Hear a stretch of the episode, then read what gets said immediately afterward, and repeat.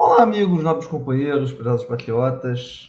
Hoje eu aqui abri essa live aqui para a gente falar sobre alguns assuntos, em especial para a gente poder retornar a uma velha tradição do canal, né? Que é a leitura de Pix, né? Sim, nós recebemos Pix e nós vamos ler alguns deles, né? Ah, o primeiro Pix que eu gostaria de ler hoje é da nossa amiga Catherine. Ela falou o seguinte, ela falou um palavrão e falou o seguinte: Por que você criticou o perfil? Eu não mostrei para ninguém pelo menos de, pelo menos de mim ninguém soube. Então, é, talvez ela esteja fazendo menção a, a, um dos perfis que eu tinha no Twitter que eu resolvi apagar. Enfim, amigos, eu já recebi uma série de ameaças, eu prefiro viver em anonimato em relação a determinadas opiniões na internet. Nosso amigo Léo Chaveiro fez aqui um outro pix falou o seguinte: Oi, Knut, só passando para parabenizar o Ash pela vitória. Depois de 25 anos, ele, ele conseguiu vencer a Liga e ser campeão. Então, amigo, se o Oeste conseguiu ser um campeão, então todos nós conseguimos ser. O Diogo mandou do Pix falou o seguinte: é, qual é o limite de idade, né? Isso aqui a gente já leu, deixa eu ver se a gente consegue ler aqui o Pix aqui, olha. Do nosso outro amigo, o Guilherme. O Guilherme falou o seguinte: é, Knut, eu gostaria de participar da futura bancada do seu canal. Gostaria de colaborar com assuntos relacionados à teoria da conspiração. Beleza e falou o seguinte, mais especificamente teorias relacionadas à biologia. Sou formado em biomedicina e gosto de genética e biologia molecular. Com certeza, amigos. Vamos fazer algo nesse sentido. Então, amigos, é, hoje eu recebi a, a, visita de alguns amigos, amigos não, parentes aqui em casa, né? E eu expressei para eles o desejo de me lançar como vereador em 2024. E todos, absolutamente todos os meus parentes foram uníssonos na, no sentido de falar, para me demover da ideia, falando que eu iria morrer, porque onde eu moro, a política é dominada por um miliciano traficante e você não consegue, você pode até concorrer, mas você não pode fazer campanha.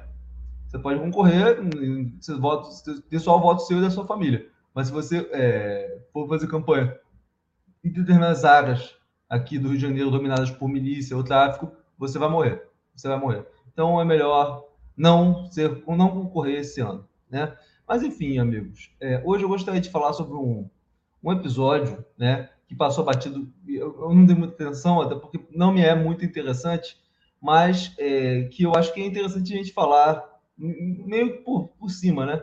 Que foi a condenação da pastora Flor de Lis, né? Ela foi condenada a 50 anos, né? Pelo assassinato do seu, é, seu filho adotivo, né? Que mais tarde é, eu votaria em você, amigo. É, mas infelizmente aqui eu, eu, você não pode votar num defunto, amigo. Acontece. É, a, primeiro, ela, ele era filho adotivo dela. Mais tarde, se tornou marido dela. E depois, meio que genro, uma vez porque o cara estava comendo a filha dele com a doença dela. É uma confusão, amigo. Né? Isso aqui é a família realmente muito complicada. Vamos ler aqui, né? A casa onde morava a deputada federal Flor de Lis e o pastor Anderson do Carmo era palco de rituais secretos que envolviam o uso de sangue, nudez e até mesmo sexo. Segundo o jornal Extra, essa rotina foi revelada à Polícia Civil do Rio de Janeiro por um homem que morou na residência durante cinco anos. A testemunha, que foi ouvida no inquérito que apura a morte do pastor Anderson do Carmo, afirmou considerar que, afirmou considerar que participava de uma verdadeira seita revelou que chegou a manter relações sexuais com a parlamentar. Flor de Lis é suspeita de ser a mandante da morte do próprio marido.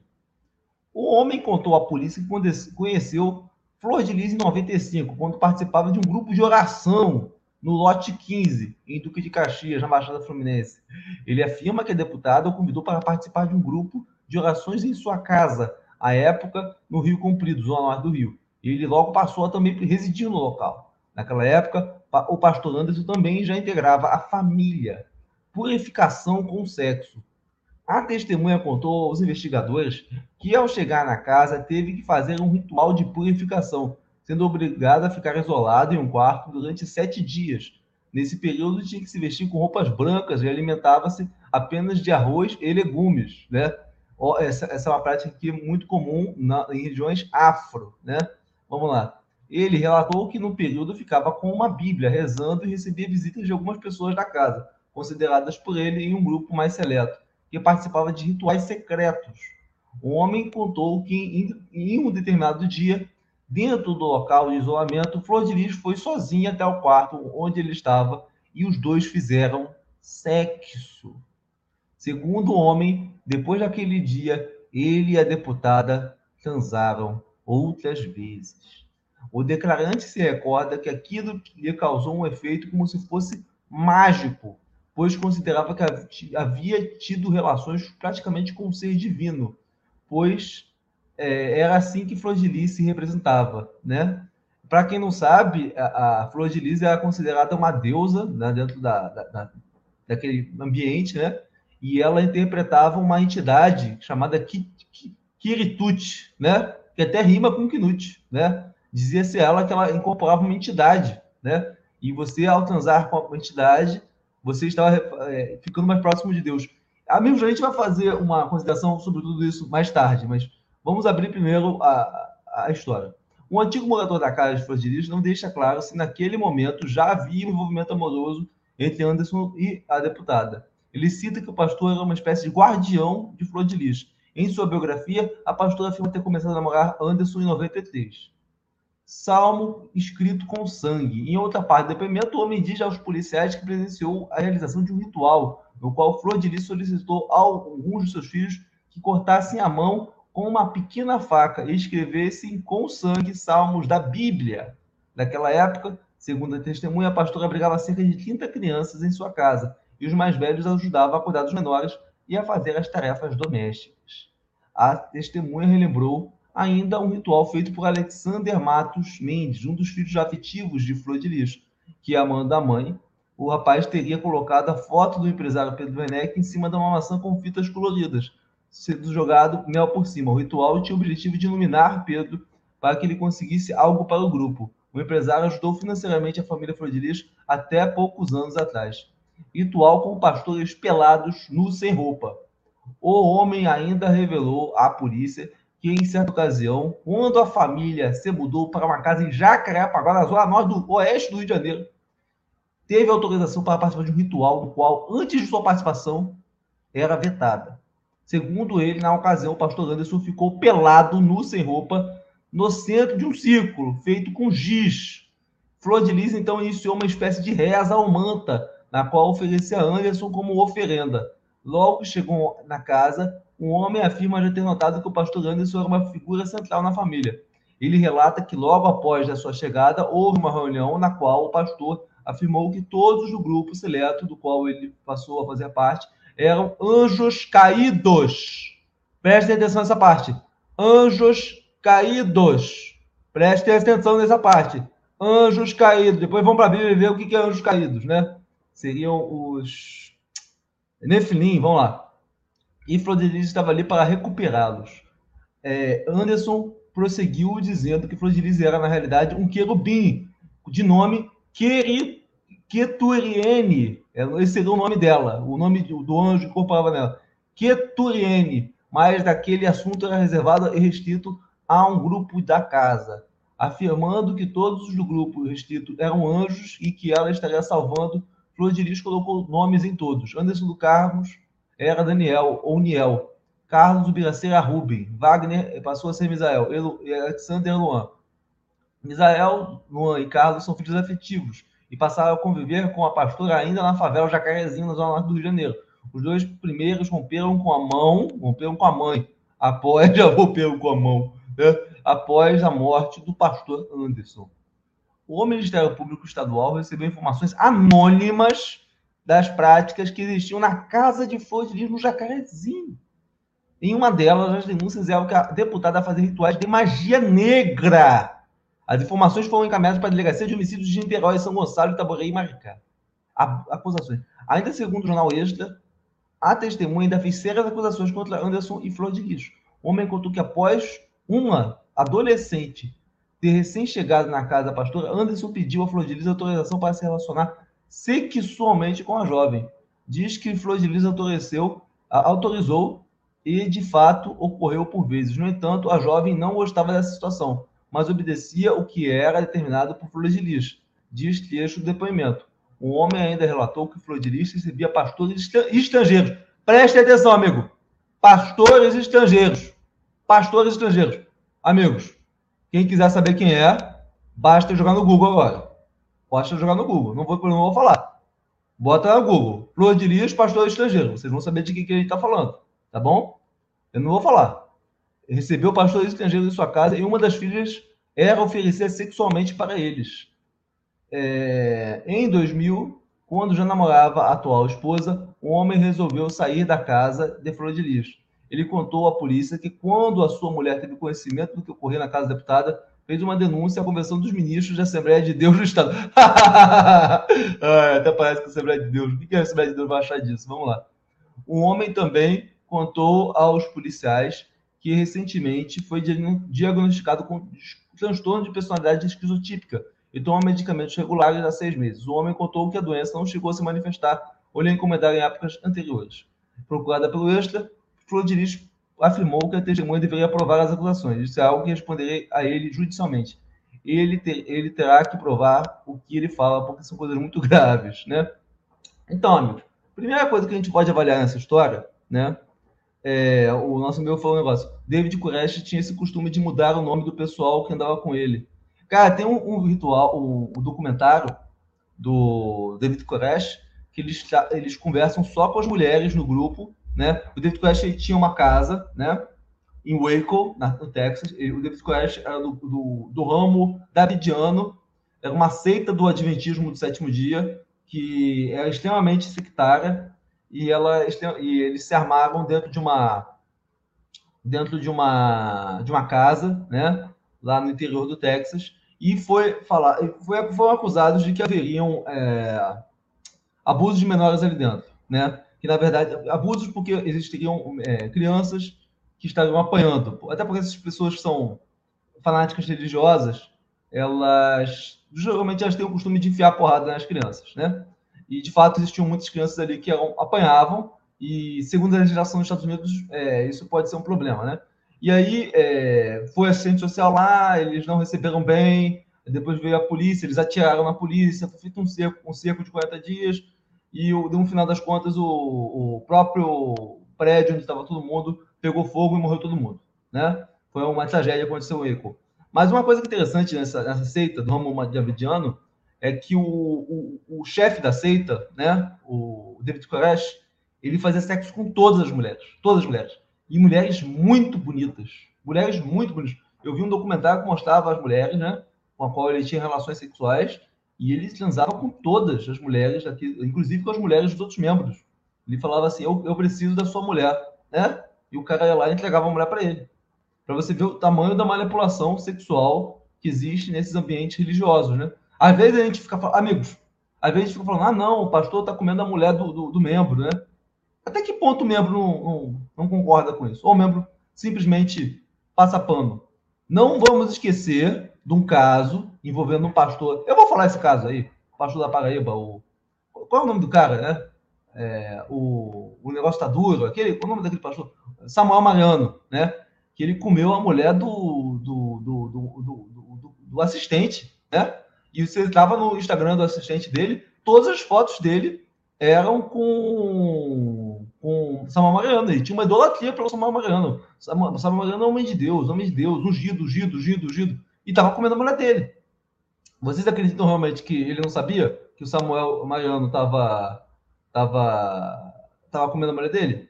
Ou ele entregou a mulher né, como oferenda ao, ao, ao alfa religioso? Enfim, amigos, existe esse problema, né? que o controle né, religioso faz com que as pessoas relativizem até mesmo a moral. As mesmas pessoas que dizem né, que a sociedade é perdida, é perversa, é imoral, são as primeiras a, dentro daquele círculo fechado, praticar imoralidade. Uma coisa que vocês devem salientar é que a Flor de Lis era extremamente bem relacionada. Extremamente bem relacionada. A Flor de Lis ela tinha acesso à Rede Globo, né? A pergunta que eu faço: por que a Flor de Lis tinha acesso direto à Rede Globo de televisão? Por que a Flor de Lis é, foi feito um filme da Flor de Lis que está no YouTube, com a presença de vários atores globais? Por que a Flor de Lis, num ambiente né, no qual os evangélicos não são muito bem vistos, por motivos até coerentes, ela tinha esse, essa, essa inserção dentro de meios seculares? Seria porque dentro da Rede Globo é dominado por satanismo e ela também era é, iniciada nessas práticas, essas práticas iniciáticas do satanismo? Seria por isso? Seria devido a esses rituais macabros que ela praticava, que também deveriam ser praticados no interior da Rede Globo de televisão? Seria, por, é, seria essa a relação que ela tinha com a Rede Globo de televisão? Seria uma, uma relação da verdadeira religião? Uma vez eu conheci um. Eu conheci um, um amigo meu, um cara muito bonito, né? Um cara muito bonito, que fez pós-graduação comigo. E ele falou: Poxa, eu amo você, o Kenutão, né? Você é muito simpático, não sei o quê, tal, tal, tal. E eu falei assim: Eu quero que você vá comigo lá no, no, no, no, no lugar onde eu vou, no terreiro onde eu faço parte, né? Aí eu fiquei um pouco assim, porque eu gostava muito dele, né? Mas assim, eu nunca fui nesses ambientes, né? Por educação até poderia ir, né? Visitar, só para ver como é que é, né? E eu falei assim, poxa, cara, desculpa, sabe que eu gosto de você, é, mas, enfim, é, sou evangélico, né, né? Fica, fica feio para mim. Aí ele falou um negócio: Ah, você é crente? Você é crente? Então você vai ter uma surpresa se você chegar lá. Aí eu falei assim: Por quê? Porque você vai encontrar pastores evangélicos lá. Porque existe. Ele falou o nome de um pastor evangélico muito famoso, que eu não vou falar aqui, porque eu não quero morrer, que, segundo ele, fazia. É lá em São João, né? Esse lugar, né? que teria uma, uma mãe de santo que faria é, trabalhos pesados para pastores evangélicos, né? Ou seja, os mesmos pastores, né? Que falam que são homens de Deus, né? Que falam que são realmente é, ungidos, né? São aqueles que vão recorrer a, a, a trabalhos de, de macumba, né? Muitas vezes contra outros pastores, sabe? É, isso aí é complicado, amigo. Isso é muito complicado. O satanismo dentro da igreja evangélica. Não vou falar, não vou mencionar a, a, o que existe dentro é, de sociedades secretas dentro da religião, né? Porque aí seria outra história, ainda mais, mais terrível. Estou falando como que alguns pastores evangélicos fazem trabalhos, fariam trabalhos contra outros pastores evangélicos, né? Por dinheiro, por poder, né? E aí que a gente entra naquela lógica, né? Aqui, olha. Já vi pastor fazendo macumba para ficar com a esposa de membro, né? Hoje em dia, né, o pastor nem precisa fazer, é só pedir que ele dá, com o membro entrega para a esposa para o alfa. Vamos lá. Lembrar que o rei Saul recorreu a bruxos no tempo para rever o profeta, vestígios da magia oculta. Eles estão entre nós, amigos. O, satanismo é real. É real, amigos. O satanismo é real na América. É real, amigos. Eles estão entre nós. Então, é, uma vez, eu mesmo que eu fazia parte de uma igreja, e aí um, um colega meu falou assim, é, Vinícius, você está fazendo parte dessa igreja? Aí eu falei assim, sim, sim, fazendo, tô, tô indo lá e realmente tava, o momento estava muito bom. Aí falou assim, ele falou para mim, sai de lá enquanto é tempo. Aí ele falou assim, sai de lá enquanto é tempo. Aí eu não entendi bem, né? Achei que é por causa que ele era de outra igreja que eu frequentava e que não gostou de eu, de eu ter saído da igreja e ir para outra. Aí passou um tempo, eu falei assim, olha, o irmão Laranja, o nome dele é Laranja. É, o... Por que, que você pediu? Por que falou que eu sair daquela igreja? Né? Aí o... ele chegou e falou assim: Vinícius, a igreja é totalmente tomada pela maçonaria. E existem sinais, símbolos maçons na igreja. Né? Na época, eu não tinha a mentalidade que eu tinha hoje. E eu falei, ah, mas isso aí é besteira, né? isso aí não tem nada a ver com nada, né?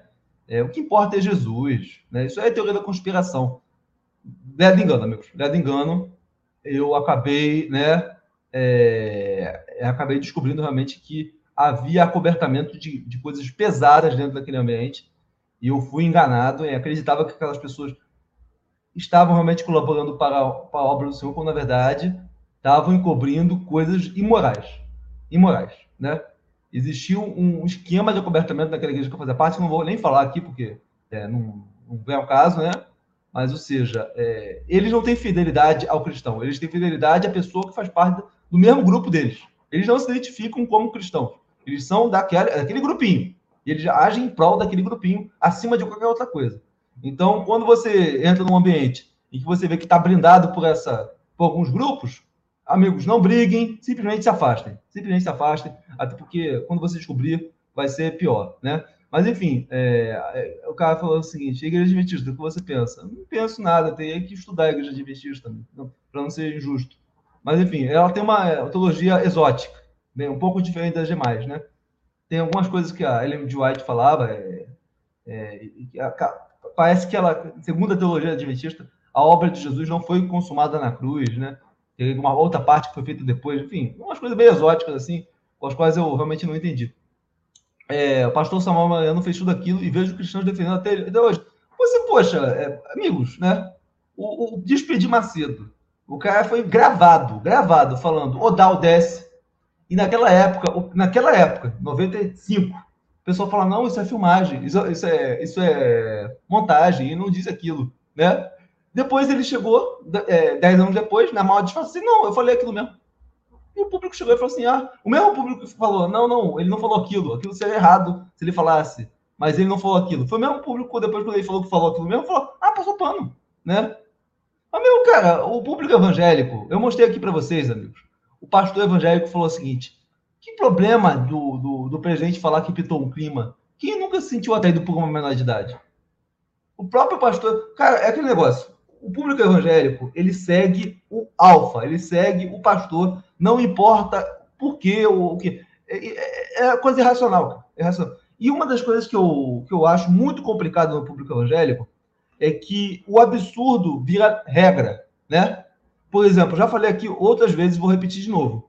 É, no passado, o, o, no passado tinha a questão do, do de que as pessoas que eram mais moralistas eram as pessoas evangélicas. Eram aquelas pessoas que tinham maior. É, é, que, eram, que mais se importavam com a moralidade na política.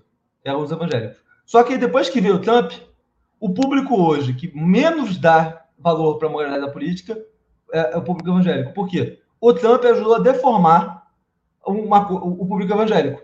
Então, ou seja, a partir de agora, não importa a moralidade. O importante é que fale aquilo que a gente quer, que represente aquilo que a gente quer que seja representado. Não importa se, o que faz. Cara, eu já vi, eu, amigos, vocês acham mesmo? Vou fazer uma pergunta para vocês. Onde vocês acham que tem mais casos de pedofilia? Na igreja católica ou na igreja evangélica? Vocês sabem a resposta? Tem mais casos na igreja é, evangélica, né? Só que é né? Então, esse negócio de. É, por que, que eles fazem isso? Porque eles podem, cara. Porque eles podem. E um pastor coberto o outro. Prova disso é que quantos pastores andavam com a flor de lixo? Quantos? Quantos? Você viu algum pastor falar um pio da flor de lixo? Eu vou fazer a pergunta: algum de vocês viu algum dos pastores que andava com a flor de lixo? Né? É, pelo menos três cantores evangélicos, que eu sei o nome, fizeram parte de rituais sexuais com a flor de lixo. Né? E vocês podem encontrar esses pastores. Vejam lá, o, o Congresso da Flor de Lixo, que, do, antes do, do pastor Anderson do Carmo morreu. Você vai ver lá alguns nomes fortes da igreja evangélica, que provavelmente fizeram parte desses rituais. Né? Rituais maçônicos, é, é, macabros, né? satânicos e sexuais. Né? Você já viu algum desses pastores falar um pio da flor de lis? Não, sabe por quê? Porque a flor de lis sabe muita coisa. Se a flor de lis abrir o bico sobre o satanismo na igreja evangélica, né? Não, como tu é informante, é porque tem um cara, um cara, o cara que mandou o e-mail para essa, essa reportagem, ele mandou esse e-mail para vários canais, né? Então tudo que eu estou falando aqui é o que eu já vi há muito tempo atrás. Mas acontece. O, aqui, olha. O filho do pastor da Assembleia, da Assembleia foi para os Estados Unidos e come, comeu uma menor de idade. Foi escândalo, mas o pai dele abafou. Cara, eu conheço muitos casos de filhos de pastores que engravidaram é, menores de idade na igreja e eles levaram para os Estados Unidos. É um modus operandi muito comum, é, a pedofilia cobertada na, na igreja, né? É, até porque, enfim, né? É porque existem igrejas no quais elas trabalham como uma monarquia. O, o pastor é Deus, pastor. Inclusive já vi pastores envolvidos até mesmo aqui no Rio de Janeiro, né? Eu estava conversando hoje com meus parentes que estavam conversando comigo sobre negócio de política. Existe uma ligação de algumas igrejas com o tráfico de drogas, né? É real, amigos. Tipo assim, igrejas. Eu tenho uma, uma denominação aqui no Rio de Janeiro, né? É, que você passa pela igreja e tá, sempre está vazia. Está vazia na segunda, na terça, na quarta, na quinta, na sexta. No domingo está vazia, mas está sempre abrindo igreja dessa, dessa, dessa denominação. Né? Por que será? Será que tem tanto dizimista assim para abrir igreja dessa denominação em tudo que é canto da cidade? Não, amigo, já porque esses caras, como vocês bem sabem, lavam dinheiro do tráfico, amigo, né? Lavagem de dinheiro, entendeu? É dízimo, é dízimo, é dízimo, é dízimo, é o dízimo do dinheiro, o dízimo está sendo multiplicado, né? Não, amigo, lavagem de dinheiro, né? Totalmente lavagem de dinheiro. Enfim, é, em muitos desses pastores, amigos, é, principalmente de uma denominação específica aqui do Rio de Janeiro, que vocês devem saber que é a maior de todas, tem ligação com o tráfico. É, tem um pastor aí forte aí do, aqui do Rio de Janeiro, que o filho dele era traficante, o filho do pastor era traficante, olha só que coisa bizarra, né? É, enfim, ou seja, eles têm né, é, ligações, né? Fora pastores aí, né? Uma vez eu vi um, um, uma pregação do Silas Malafaia, né? No qual ele contava a história de um pastor que tinha um caso com travestis, coisa assim, né? E ele falava que é, o pastor mesmo, né? Sendo tendo pecado, o Espírito Santo não saiu sobre a vida dele, que ele continuava falando em línguas, né? E o Espírito Santo não vai sair da sua vida, mesmo você em pecado. Uma vez eu vi o, o, o Ciro Malafaia falar que seu pastor está roubando, né? Ele é ungido. Você não, não, não toquei de ungido. Deixa ele, né? Se ele está roubando, vai embora. Não, não tenta acabar com a obra de Deus. Se o pastor está roubando, mete o pé, né? Cara, que filho da puta, né? Se teu pastor está roubando, mete o pé, mete o pé, né? Ele é ungido. Ele é do. Ele, se o pastor tem uma igreja pequena, vai ter um salário pequena. Se o pastor tem uma igreja grande, vai ter um salário grande. Né? O cara, tipo assim, é um filho da puta, né? Cara, eu já vi um pastor que lavava dinheiro de tráfico e de político do DEM. É, enfim, amigo, você está falando de uma coisa que eu não posso confirmar. Mas, enfim, o, realmente, o, o grande problema dessa questão da Flor de Lis é que ela expõe as entranhas do, do movimento evangélico, né? Que é o quê? É, é a prostituição que existe lá dentro, né? o, dentro dessas seitas evangélicas, né? É, o abuso, né? Tu nunca pensou em virar católico? Amigo, é, depois dessa, dessa eleição, é, se eu não virei, se eu continuei evangélico, é porque eu vou virar evangélico, eu vou, continuar sendo evangélico com a da vida. O que a igreja evangélica fez nessa eleição é tipo assim, foi algo completamente vexaminoso, está completamente contaminada, né? É, aí, beleza. Aí, mete o pé e preferencialmente não denuncie.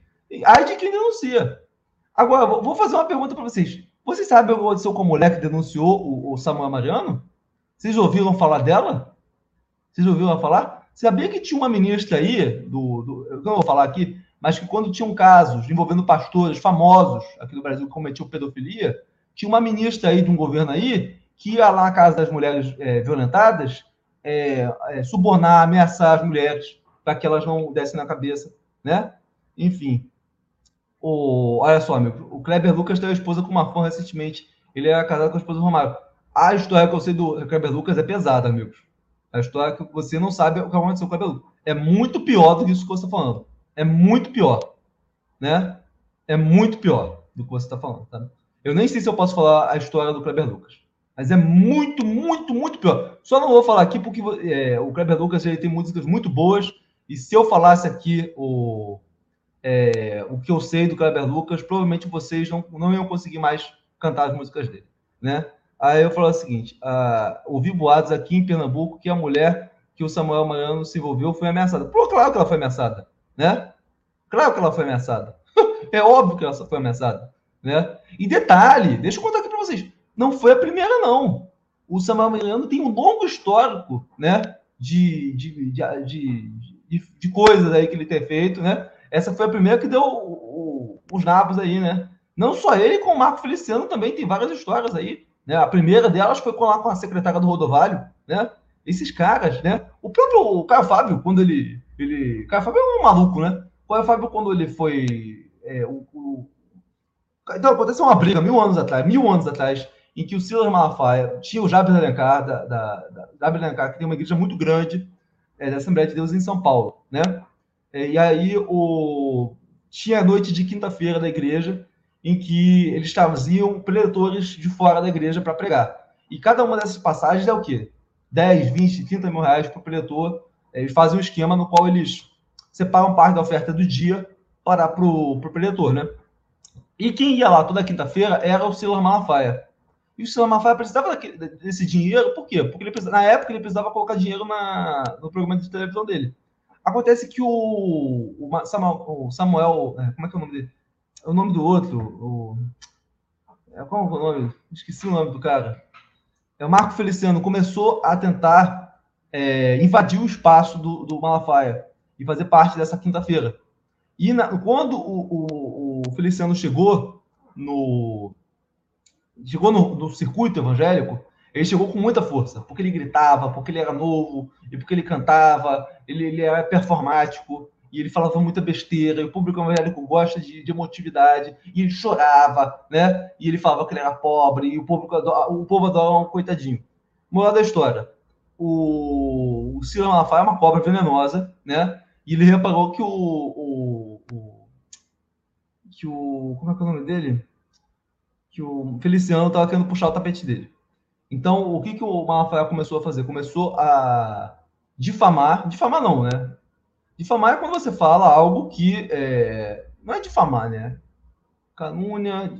É, ele começou a expor a vida do, a vida pessoal do, do Feliciano, né? Expor lá os, os, problemas, né? Que ele tinha, né? Com outras coisas, né? E aí o, começou a Guerra Fria, de um falando mal do outro, um falando lá do, dos casinhos que um tinha com o outro, né? E aí, para atacar o Malafaia, para atacar o Malafaia, Marco Feliciano foi na casa do do Caio Fábio, nessa época, né? Que foi como tá, tá vendo? Eu estou do lado do, do, do Caio Fábio, né? Malafaia, né? Então, ou seja, aquilo ali foi uma provocação que ele fez no, no Malafaia, né? Indo na casa do pior inimigo dele, né? Na época, na época. Ele, hoje eles já estão amiguinhos, né? Tô falando de 12 anos atrás, essa história. E aí, quando ele chegou lá no, no, no Caio Fábio, a, a, história que a gente escutou, né? É que quando ele chegou lá, ele falou: Ah, Caio Fábio, é, o Silas está me perseguindo, ele está acabando com o meu ministério, ele está difamando nas igrejas, né? É, ele está inventando histórias sobre mim, né? Coisas que já aconteceram há muito tempo, né? E que já ficaram no passado, ele está querendo retornar, é, acabar com, minha, com o meu ministério. Aí o cara falou assim: para de fazer essas besteiras, larga essas meninices, não sei o que, tá, tá, tá, tá, beleza, né? Aí, moral da história. Eles fizeram as pazes, por quê? É, aqui, o que Jesus não uniu, um político conseguiu fazer, né? Um político conseguiu unir eles. Mas, enfim, é, mais tarde houve lá uma acusação do, do, do mais uma acusação, né? Outra acusação, porque o, o, o, uma, o Feliciano é reincidente em questões de, de erros morais, né? E ele teria sido acusado lá pela Patrícia Leles, né? Ele, todo mundo sabe aqui que nós temos um amigo nosso que eu não vou contar aqui a história porque ele, ele, ele, ele enfim, eu não posso falar, mas ele estava muito próximo desse episódio, muito, muito próximo, e ele atestou, né, realmente, o Feliciano comeu a, a né? Assim como comeu muitas, enfim, outras coisas. Então, é, aquela MK Music, o, o, o Caio Fábio falou que o, o Marfaia já teve uns casinhos com umas, né? Umas mulheres aí dessa rádio aí. E essa rádio MK Music, né? É, a, é, é, o grupo que é o grupo da Flor de Lis. Inclusive, o celular da, da Flor de Lis estava é, sob a posse do senador é, do Rio de Janeiro, que, que, eu conheci pessoalmente, né, tenho foto com ele, o Haroldo de Oliveira, que por coincidência morreu, né? Foi, morreu de Covid. Então, o celular é, com várias mensagens da Flor de Lis estava com ele, ele morreu pronto, ficou para trás, né? Mas com certeza pessoal lá da rádio, infelizmente, devia saber o comportamento lá do. Não só do. Amigo, tem, ator, é, tem, tem um cantor evangélico, amigo, né? Tem um cantor evangélico, eu não vou falar o nome aqui, mas alguns de vocês devem saber. Alguns de vocês, talvez alguns de vocês vão falar. Que o cara, ele, ele é tão promíscuo, ele é tão filho da puta, né? Ele é tão tarado, ele é tão perverso, que eu não sei como esse cara ainda está no meio evangélico. Eu não sei. Como que alguém consegue ter uma vida de promiscuidade, um pinto louco mesmo, né? O cara pinta e borda e tá lá, não, não sei o quê. E, e, e tipo, todo dia, todo mundo sabe que o cara tem uma. Obviamente, como cantor, ele é bom, né? Mas assim, mas todo mundo sabe que o cara tem uma vida completamente imoral, né? Completamente imoral. Tipo assim, não tem ninguém que não saiba que, quem o cara tá lidando. E nunca surgiu nenhuma notícia desse cara, né? O cara é muito blindado. Esse cara deve ter certeza da, da impunidade, né? Aliás, o... vou falar aqui uma, uma história que o nosso amigo é, apontou para mim. Eu hoje veio um parente aqui na minha casa, né? Eu moro no Rio de Janeiro. E veio uma outra história, tipo assim, eu tô contando agora uma outra história do cara dos valores cristãos. Valores cristãos, né? Diz o, o, um parente meu, que acabou de sair daqui na minha casa hoje, né? Que ele trabalha no lugar e ah, lá no, no, lugar, no lugar onde ele trabalha tem um colega dele que tem uma prima. E a prima dele conheceu o Gabriel Monteiro numa. Eu não posso falar agora. Poxa, já falei, né? E agora, o que eu falo? Será que eu conto a história? Eu posso. Enfim. Será que eu conto a história? História pesada, cara. História pesada. Mas, enfim. É, segundo a história que me foi contada, né? Um, uma pessoa, uma menina, estaria numa festa e conheceu um, uma pessoa do bolsonarista, um homem de valores cristãos, né? Um conservador, um patriota, né? Numa festa e, enfim, ele levou ela para casa dele. Só que quando chegou na casa dele, né? Isso aí é uma fanfic, amigo. Isso aí não aconteceu. Isso não aconteceu, tá? Nada disso que eu estou falando aconteceu. É uma história que o meu parente contou que aconteceu com a prima do colega do trabalho dele, né? Mas que com certeza é mentira. Só já é uma fanfic que eu estou contando aqui. Ela teria é, encontrado com um cristão, patriota, conservador, bolsonarista, e esse cristão, patriota, conservador, é, bolsonarista, teria levado ela para casa dele, né? E lá na casa dele, ela acreditando que teria conjunção carnal com ele, ele chegou e falou assim: Não, você vai transar com todos os meus amigos. A gente vai fazer uma orgia aqui. E a menina teria é, se recusado a praticar, a fazer parte de uma orgia, porque ela só queria transar com ele. E, e essa é a parte pesada da, da, da, da história, né? De que ele teria é, ameaçado. Ameaçado ela para. Mas ainda bem que essa história nunca aconteceu, amigo. Essa história nunca aconteceu. Nunca aconteceu. Isso nunca aconteceu. Jamais um cristão patriota bolsonarista faria algo como isso. A gente sabe que quanto mais cristão, quanto mais patriota, quanto mais bolsonarista, mais honrado. Jamais ele faria algo tipo, assim de, de tentar forçar uma mulher, ameaçar uma mulher, a, inclusive tentar calar uma mulher. A gente sabe que isso jamais aconteceria, em nenhuma hipótese. Até porque nós sabemos muito bem que é, só pessoas muito malvadas fazem um negócio desse e não existe nenhuma pessoa que seja cristão, patriota e cristão, né, que possa fazer uma coisa dessa, né? Então, então amigos, é, eu estava falando da igreja evangélica. Enfim, o então, amigos, tem muita gente que eu estava falando de um, um, um, caso aí de um cantor evangélico que é completamente promíscuo e eu não sei por que o cara é, nunca caiu. Eu não sei por quê. Eu não sei por quê.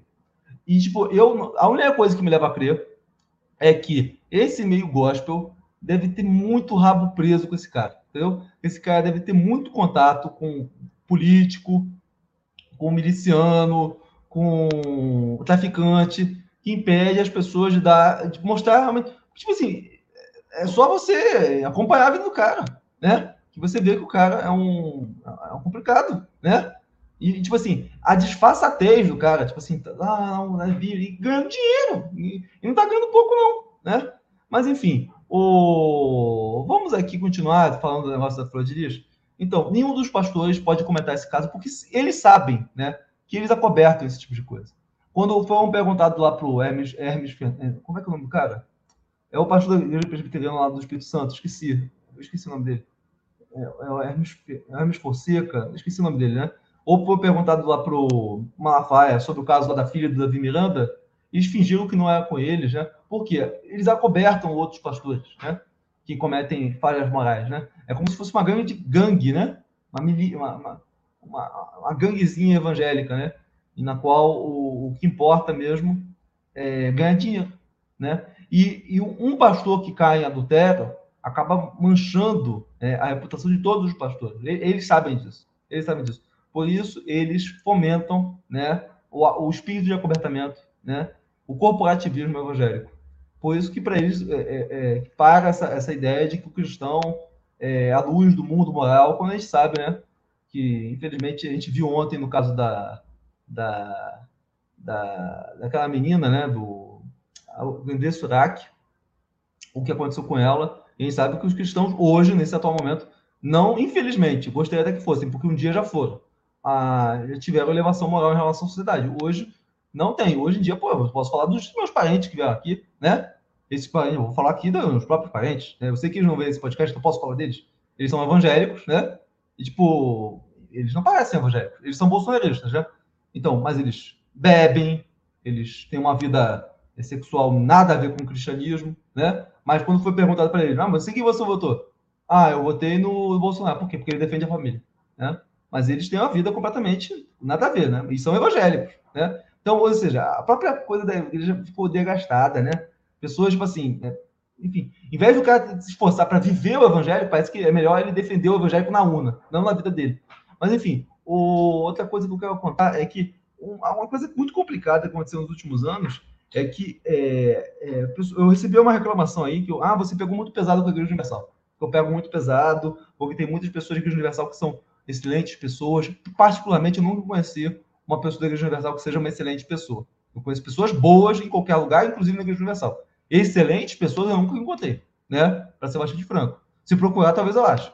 Mas, assim, é, o fato de você criticar uma, uma teologia maligna, né? Não significa que eu estou criticando as pessoas que acreditam nessa porcaria, né? Uma igreja que faz com que as pessoas entreguem casa, entreguem carro, né? Entreguem tudo que tem, que não tem, né? Extorque, faz terrorismo psicológico, né? Inclusive tenta tirar o que, tudo que tem dos herdeiros no momento do de morte das pessoas.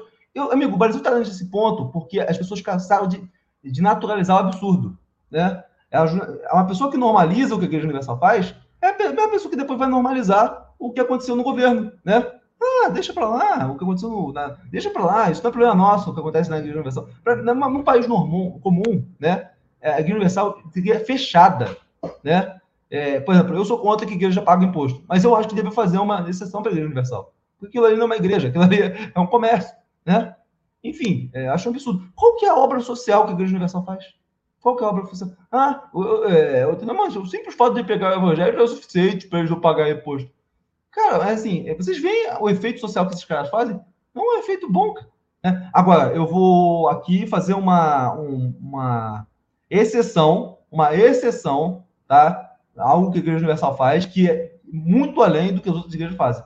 O trabalho que a Igreja Universal faz em presídios, em presídios, está muito acima do que as outras igrejas fazem. Tá? Tirando essa parte da igreja da, da, da, da, do que eles fazem em presídios, que realmente é algo cristão, eu tenho que admitir, porque está escrito na Bíblia, né? Eu estava preso e você me visitou. Esse trabalho de ressocialização deles é muito bom, muito bom mesmo.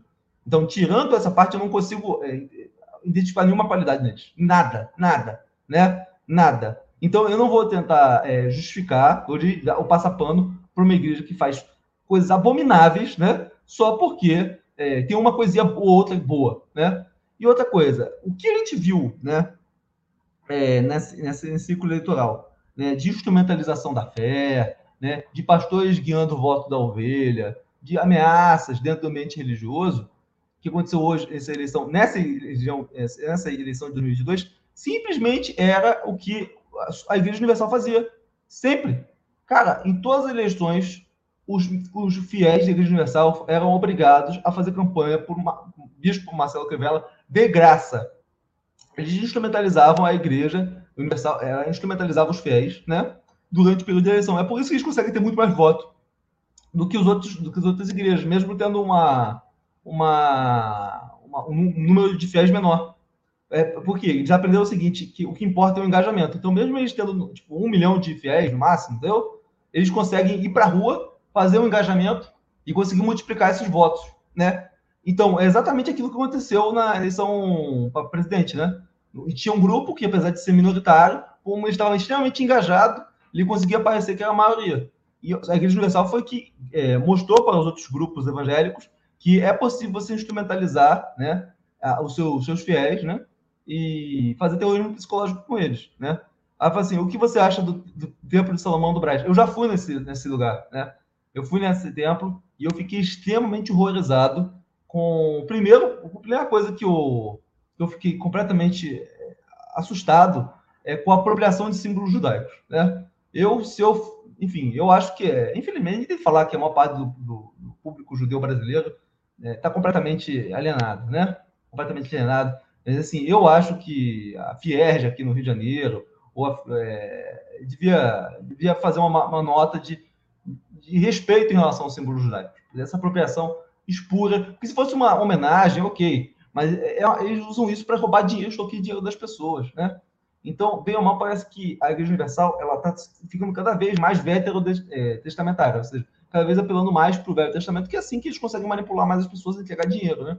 É, até porque a lógica do, do, do, Novo Testamento é uma lógica de não pensar no dia de amanhã, é, servir o reino de Deus e as demais coisas vos serão acrescentadas. Não uma lógica de acumulação de, de riquezas, né? Mas o Velho Testamento, sim. Então, eles fazem uso desse tipo de coisa. A primeira coisa que me incomodou quando eu fui lá no Templo de Salomão é isso. Por que, que a gente precisa voltar para o Velho Testamento se a gente já tem um Novo Testamento? Então, parece algo retrógrado, né? E a segunda coisa que me incomodou é, é que é, o discurso do, do, dos pastores que estavam falando aquele dia, que eu fui lá, não tinha nada a ver com Bíblia, nada a ver com Bíblia. De todas as igrejas que eu fui em toda a minha vida, né, foi o discurso menos bíblico. E olha que eu já fui em lugares horríveis, né? Já visitei lugares, já visitei é, sinagogas de Satanás, né? Mas o, aquele lugar, aquele dia que eu fui lá no Templo de Salomão, é, foi realmente um, um dia para ser esquecido, né? Porque o, o, o, não tem nada a ver com Bíblia, nada a ver, nada a ver. É só dinheiro. É... Inclusive, teve uma, uma, uma, parte lá que eu não vou esquecer. Eu acabei de lembrar, eu tinha esquecido isso já. Chegou, eles chegaram com uma, com uma, com uma mulher lá. no meio do culto, apareceu uma mulher lá que tinha feito um voto, né? E o voto lá da campanha lá que eles fazem lá, né? Como, como que funciona, né? Você tem uma causa, você quer ou quer arrumar emprego, ou quer que seu filho saia das drogas, ou quer uma coisa impossível, né? E você vai lá nessa campanha e cada dia da campanha você intercede e você entrega seu dinheiro para a igreja, né? E no final é, da campanha, algumas pessoas vêm lá e falam assim: eu consegui minha causa, né? E aí as pessoas que não, que não conseguiram ficam lá com cara de taxa, assim, oh, Deus gosta deles, não gosta de mim. Eu, eu já vi, eu já vi, cara, né, é, a mulher chegar e falar assim, eu fui curada, amém, e foi curada mesmo. Só que, tipo assim, uma mulher foi curada, 99 não foram. Eu fico imaginando, como é que a, os outros 99 pessoas que estavam ali doentes não se sentiram, né? Sabendo que fizeram a mesma coisa, né? Que a, que a mulher, e a mulher que teve lá realmente estava no leito de morte, sobreviveu, e elas vão morrer. Eu achei bizarro, né? É, que Deus é esse, né, cara? Que Deus é esse? Mas, enfim, nesse dia que eu estava lá no Campo de Salomão, foi um, uma mulher falando que conseguiu uma grande causa, que foi o caso de que a filha dela tinha deixado de ser homossexual, né? Então, ali, e aí depois eles chamaram a filha, né?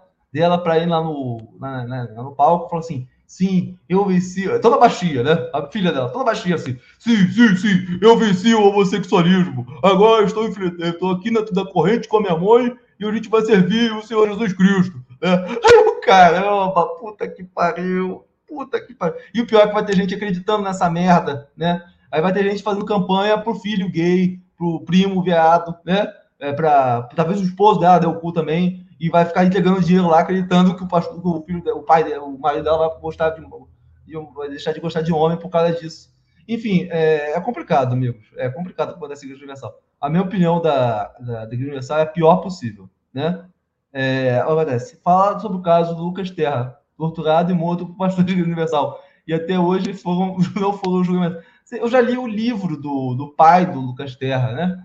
No qual ele conta esse, esse caso. Só que eu fiquei muito incomodado no, no livro, do, conta esse caso, porque o pai do garoto, eu, você ser franco, se, se aquilo tivesse acontecido comigo, eu teria revelado ateu. Não tem como, né? Mas ele, todo momento, ele fala, não, mas Deus está acima de tudo, e Deus, e Deus, e Deus. E, cara, eu ficava muito incomodado, muito incomodado. Porque foi exatamente esse tipo de manipulação do nome de Deus que provocou a morte do filho dele, sabe? Então, deu a entender que o cara, assim, né, não entendeu o que aconteceu com ele. O cara falou o seguinte: é, quando eu era mais novo, minha irmã vivia procurando igrejas que diziam que teve uma coisa de câncer para levar minha mãe. Nenhuma funcionou. Foi condenado e já soltou, abriu uma própria igreja. Enfim, amigo, é, é complicado, né, amigos? Né? Eu acho que as pessoas têm que. É muito complicado. Assim, é um tipo de evangelho no qual é, a pior coisa que pode acontecer dentro de uma igreja é quando o, o mal não vem do pastor e sim é, é, contamina o fiel. Essa relação de troca, de barganha, né? No qual eu dou uma coisa para Deus e Deus me oferece.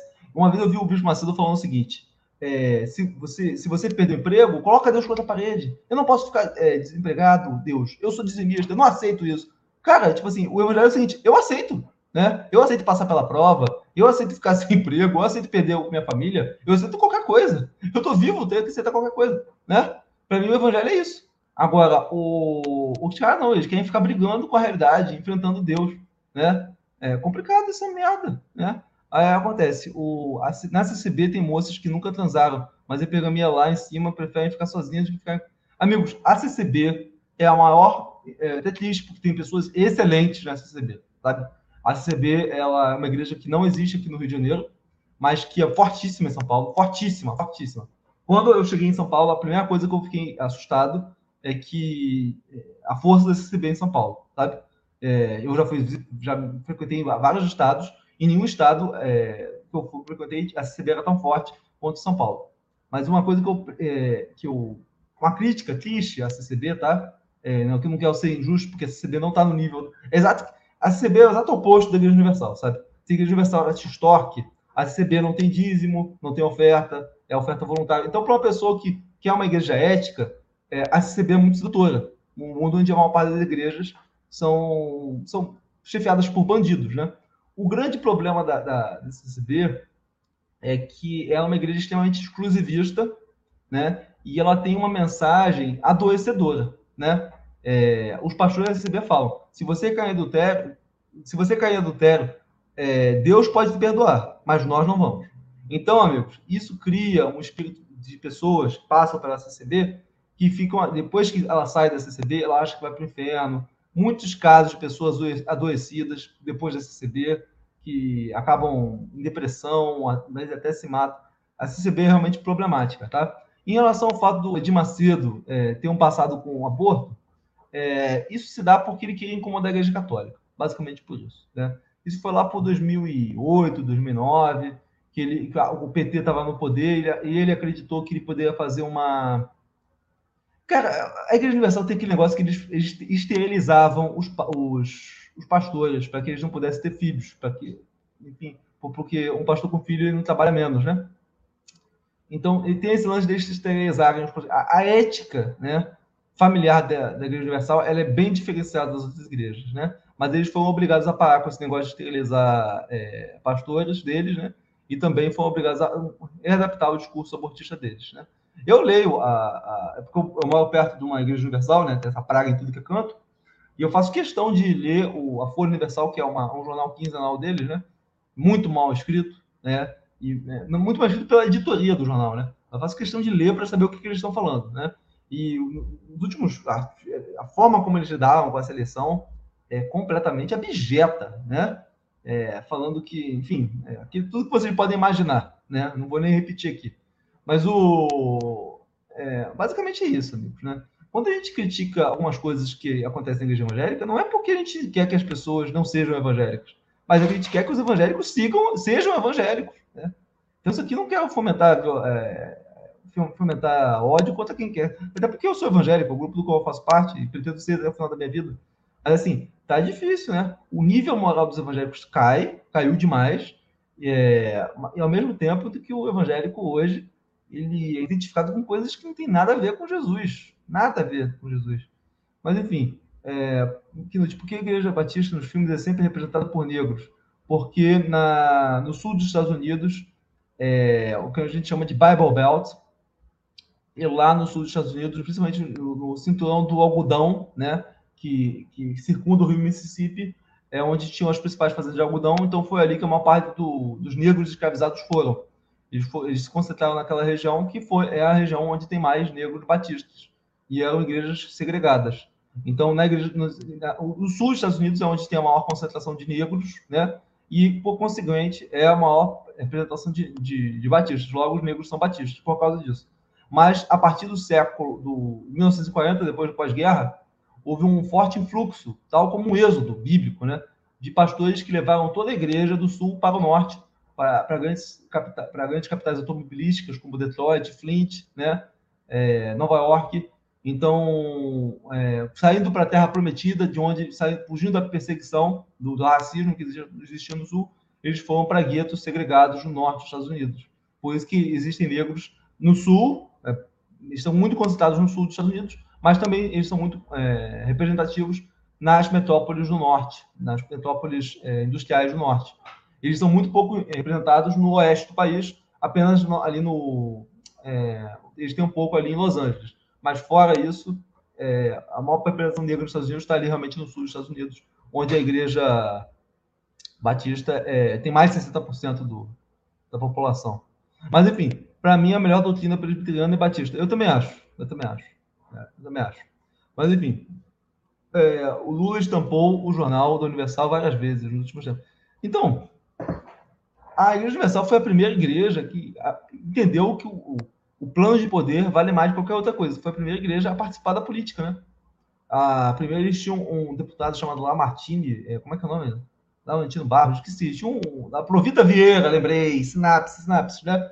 Eles tinham um deputado que nem evangélico era, que eles apoiavam, para que era lobista deles, e mais tarde eles construíram uma, uma, uma força. Hoje o, o, Partido Universal, o PRB, está presente em quase todos os partidos. E detalhe, amigos, prestem atenção: o Estado de São Paulo, qual é o partido do, do Tarcísio? É o partido, é o partido do Bispo Edir Macedo. O Bispo Edir Macedo hoje tem influência no orçamento, no segundo maior orçamento da União, que é o orçamento do Estado de São Paulo. O Tarcísio não é do PL, o Tarcísio é do partido do Bispo Edir Macedo. Então, o Bispo Edir Macedo é um cara que ele ganhou muito poder é, se miscuindo com o Estado, tal como a Igreja Católica fez na, na época da, do, lá do, da Idade Média, né? Infelizmente, o exemplo do protestantismo no Brasil reafirma muitas acusações que eles já sofriam. É lamentável e triste que aqueles que buscam conseguir o exemplo de Cristo. É, as igrejas mais sérias, né, o, que é a Igreja Presbiteriana e a Batista, sempre foram as mais refratárias ao discurso da teologia da prosperidade. Né?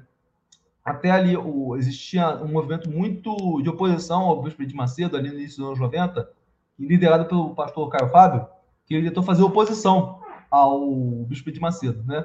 E ele falou miseravelmente. Vocês veem que hoje a igreja evangélica, que já foi representada pelo, pelo Caio Fábio, hoje o, a sigla evangélico ela é dominada pelo bispo de Macedo e pelo Silo Malafaia, né? Então vocês veem a mudança de Caio Fábio para Malafaia, de Caio Fábio para de Macedo.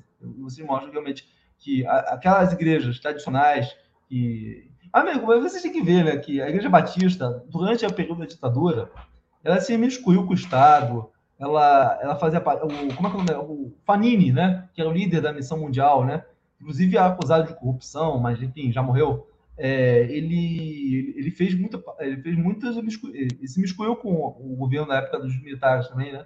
Enfim, a igreja evangélica não, não teve um, um, um bom histórico né, de, de, militância política. Eles sempre tentaram ficar do lado mais forte, independentemente de se é imoral ou não. O príncipe do R. Soares. Ah, o R. Soares, né? O R. Soares, ele é um cara que trouxe para o Brasil a confissão positiva, né? que negócio de crente não pode ficar doente. Isso é uma heresia do caralho, porra, né? Aquelas falsas curas que ele promove, que são basicamente, é, quando acontecem, né? É, praticadas por indução, né? A pessoa acredita que está curada, às vezes isso pode haver ter uma, algum tipo de efeito, mas a maior parte das vezes isso é. Isso é, isso é furada, com todo respeito. Apesar dele não ser um cara tão barra pesada quanto os outros, né? Tanto é que ele é um cara muito controlador. Para abrir uma igreja, é, o R. Soares é por isso que ele não conseguiu crescer tanto, porque ele é um cara muito controlador nas igrejas dele. Mas, assim, é, do ponto de vista pessoal, ele não é um, uma pessoa má, né? Ele mora numa. Uma, ele mora aqui no Rio de Janeiro, né? Numa. Não, não sei se ele mora ainda no Rio de Janeiro. Eu sei que ele tem uma casa no Rio de Janeiro, uma casa. Não é uma mansão, é uma casa de classe média. E eu tenho um conhecido meu que ele é, bateu.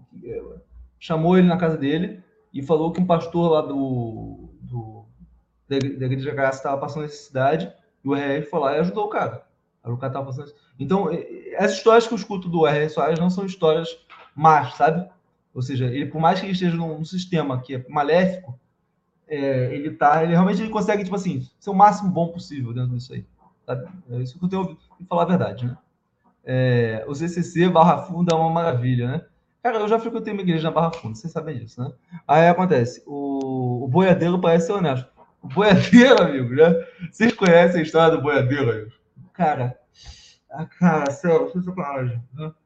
A história do boiadeiro é que ele estava num barco, né? Lá na Angola, Moçambique, e os muçulmanos queriam matar ele.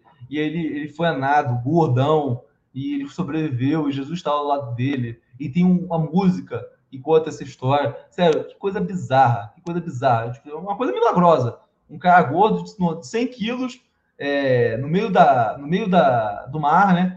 É, ele, ele, parece que ele fala que o, barco foi sabotado, né? E aí ele foi lá e teve que nadar de volta, e Jesus abençoou ele para ele conseguir sobreviver, né? E, enfim, é super-herói da fé, né? O outro, João Rio Paralim, Paz e Vida. Claro que eu conheço, claro que eu conheço. O João Rio Paralim, ele, ele teve uma parada que é muito legal, que são as ilustrações do Reino de Deus, nos quais ele, ele fala histórias muito bonitas. De fato, a gente tem que falar que são histórias extremamente enriquecedoras, né? Sobre a fé, né? É, tem que falar a verdade, né? Realmente o cara é um cara muito sábio.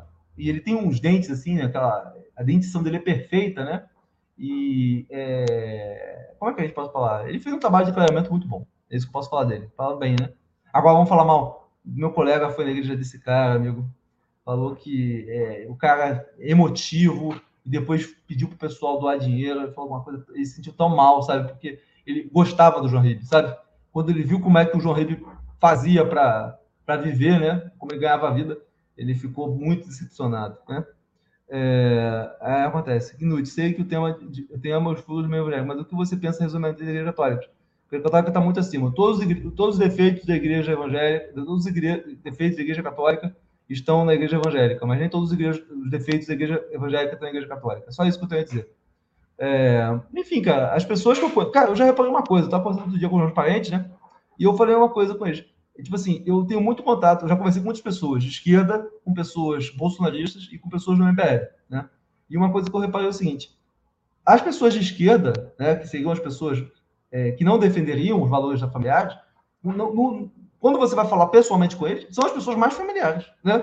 São as pessoas que têm um parente doente, tem filho, entendeu? Agora, quando a gente vai falar de bolsonarista e de MBL, as histórias só envolvem putaria, né? É só putaria, só putaria.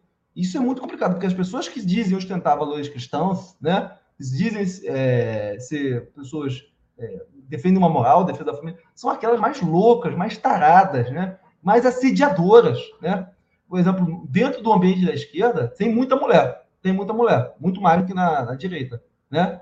É, e lá, eu, eu, eu reparo que o homem tem um cuidado para não assediar a mulher, né? Já na, na, direita, não, se aparece uma mulher, cara, coitada da mulher, cara, coitada, ela vai ser muito assediada. Aí, o, enfim, acho que assim como a Flor de Liso, se o Guilherme de Pado ainda estivesse vivo, ele, ele também seria. Não ia ser, cara, esse cara tem coxa quente, tem um terrivelmente evangélico. Algum de vocês viu o que aconteceu lá no CF esses dias?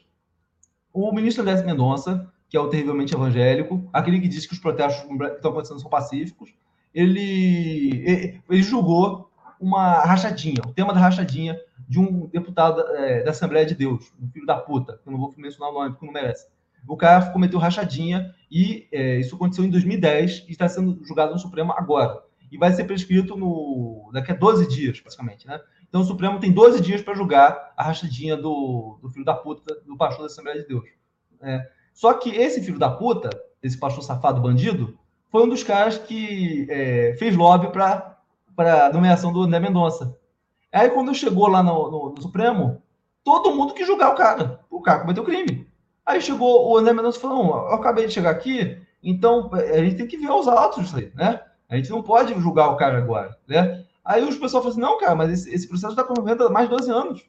Aí eu falou assim: não, mas fazer o quê? Né? Ou seja, o cara de sacanagem defende de forma aberta, aberta, um rachador, por dois motivos. Um, porque defendeu ele, né? Que é um pastor bandido, e dois, porque ele sabe que no futuro o STF em algum momento vai ter que julgar as rachadinhas do Flávio, né? E nesse momento ele também vai ter a mesma posição de defender. O, o Supremo Tribunal Federal, o CETEFAS, né? É, é total realpolitik, né? Mas enfim, geralmente os moralistas são os mais degenerados. E eu já reparei uma coisa, cara. Por exemplo, vocês me conhecem pessoalmente, né? Eu não sou um cara extremamente moralista, não fico falando da minha vida aqui. Mas, geralmente, as pessoas que têm uma vida correta são aquelas que menos têm tempo para falar dos outros. Quanto mais a pessoa teve uma vida desgraçada, às vezes esconde uma vida desgraçada, mais ela aponta o dedo pro outro. É, e eu já reparei uma coisa, esse tema do gay, né? Sempre que alguém tem uma vida imunda pessoalmente, heterossexual, para ele se achar superior, ele precisa apontar, poxa, mas pelo menos eu não sou gay, né? E quantas vezes eu vi evangélicos falar assim, não, pecado entre homem e mulher é de boa, né? O cara que, que trai a mulher tá, tá ok, né? Agora, o cara que é gay, não. O gay, não. Aí é outra história, né? O... Enfim, amigos, né? Eu não vou falar aqui porque eu, eu conheço de muitas coisas aqui no, ambiente da direita, né? É, que às vezes é mentira também, a gente não pode comprovar, não. Enfim, é, a familiar meu do Sul disse que a igreja estava caçando membros que votaram Lula para serem disciplinados. Isso está acontecendo mesmo, tá? Isso está acontecendo. Está acontecendo. Se você se você votou no Lula, cara, pense duas vezes antes de pisar numa igreja. Porque se você virar membro de uma igreja dessas, você vai ser, primeiro, taxado, né? É, o que você achou do pastor Faladão? Todo mundo conhece o passado dele, né? O passado do Faladão, né? Primeiro que ele é um, um pinto louco na juventude, ele comia lá as menininhas da igreja, porque ele era pastor, porque ele era alfa, né? Depois ele, ele arrumou uma menininha virgem, né? Para cada essa mulher dele, né? Ou seja, mas depois de comer muita buceta, o cara depois vira. É, e depois parece que ele deu um golpe numa galera lá em Belo Horizonte, né? Não vou posso falar aqui, né? Enfim. O, tem o Felipão. O Felipão. O Felip, você foi o Felipão que contou aquele negócio, tipo assim, é, a idolatria contra o Bolsonaro tá demais, mas vamos votar nele mesmo assim. Acho que foi isso que ele foi. Não sei se foi esse, não, não, é, não sei. Isso já percebi há tempos, pregam os gays para Cristo.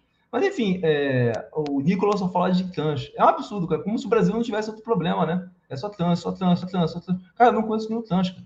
Deixa os trans em paz, vamos lá. Menor, no meu tempo de Assembleia de Deus, mandava os membros irem importunar quem saiu da igreja até a pessoa voltar. Puta que pariu, né? Deixa a pessoa em paz, né? É, e vai ter um grande êxodo, né? Um grande êxodo de evangélicos, né? Porque pessoas não aguentam mais, cara. É muita extorsão, cara. É muita extorsão, é muita manipulação. E por mais que eu, eu vou dizer uma coisa, uma coisa é a pessoa ser evangélica, outra é ser bolsonarista. A pessoa ela ela consegue continuar é, seguindo aqueles valores é, falsos, é, falsa moralidade, né? hipócrita, ainda porque agarrada no, no, no, movimento de extrema direita, acreditando que defende a família. Isso é uma coisa. Agora, a pessoa continuar frequentando a igreja, isso vai ser difícil, porque a imagem da igreja está muito desgastada, muito desgastada. Os caras fizeram muita putaria, né? É, e eu posso falar até com meus parentes que vieram aqui hoje. Eles são, é, com todo respeito, amigos, se vocês estão vendo, vocês são péssimos cristãos.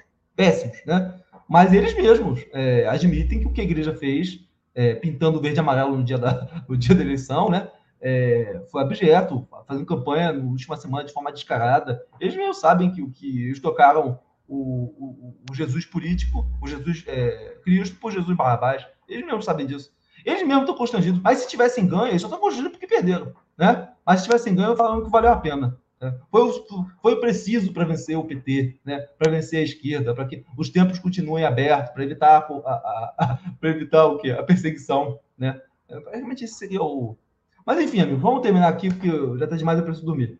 É, basicamente, existe satanismo na igreja evangélica, existe muita putaria, eles se cobertam tudo. A igreja, é, essa flor de lis, ela tinha acesso à, Rede Globo, possivelmente porque eles também são satanistas e também existe satanismo. O próprio é, é, Bolsonaro tinha a imagem de, quatro, de nove Exus na, na, loja, na, na, sala dele, lá na, é, no dia da eleição, mostrando que ele também apelava para rituais macabros, para tentar reverter o, no desespero. Também ele ter apelado para magia negra, né? para macumbaria, para tentar reverter o resultado da eleição, não deu certo, até porque isso não vale a pena. Melhor perder com honra do que perder dessa forma aí, entregando sua alma ao diabo.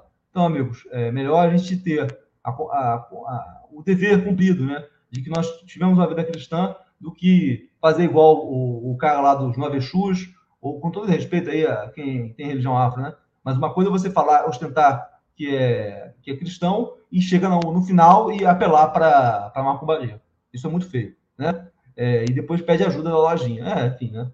Aí assim, os nove Exus dele eram só no, no do lugar, o resto estava lá de alguma forma. Só um era do acerto histórico. Dos nove, os nove Exus, só um era do acervo histórico do lugar. O resto, chegar lá de alguma forma. É, a gente não sabe, né? É, se a Macumba desse certo, terminado, o campeonato baiano terminava em empate. Então, com isso, amigos, Deus abençoe vocês e vamos ficar o máximo longe e distantes dessas sinagogas de Satanás e procurarmos igrejas decentes. Eu sei que agora ficou muito difícil você procurar uma igreja que não se dobrou a Baal nos últimos anos. Mas, enfim, vamos continuar procurando. Até a próxima, Rio. Shalom, mãe.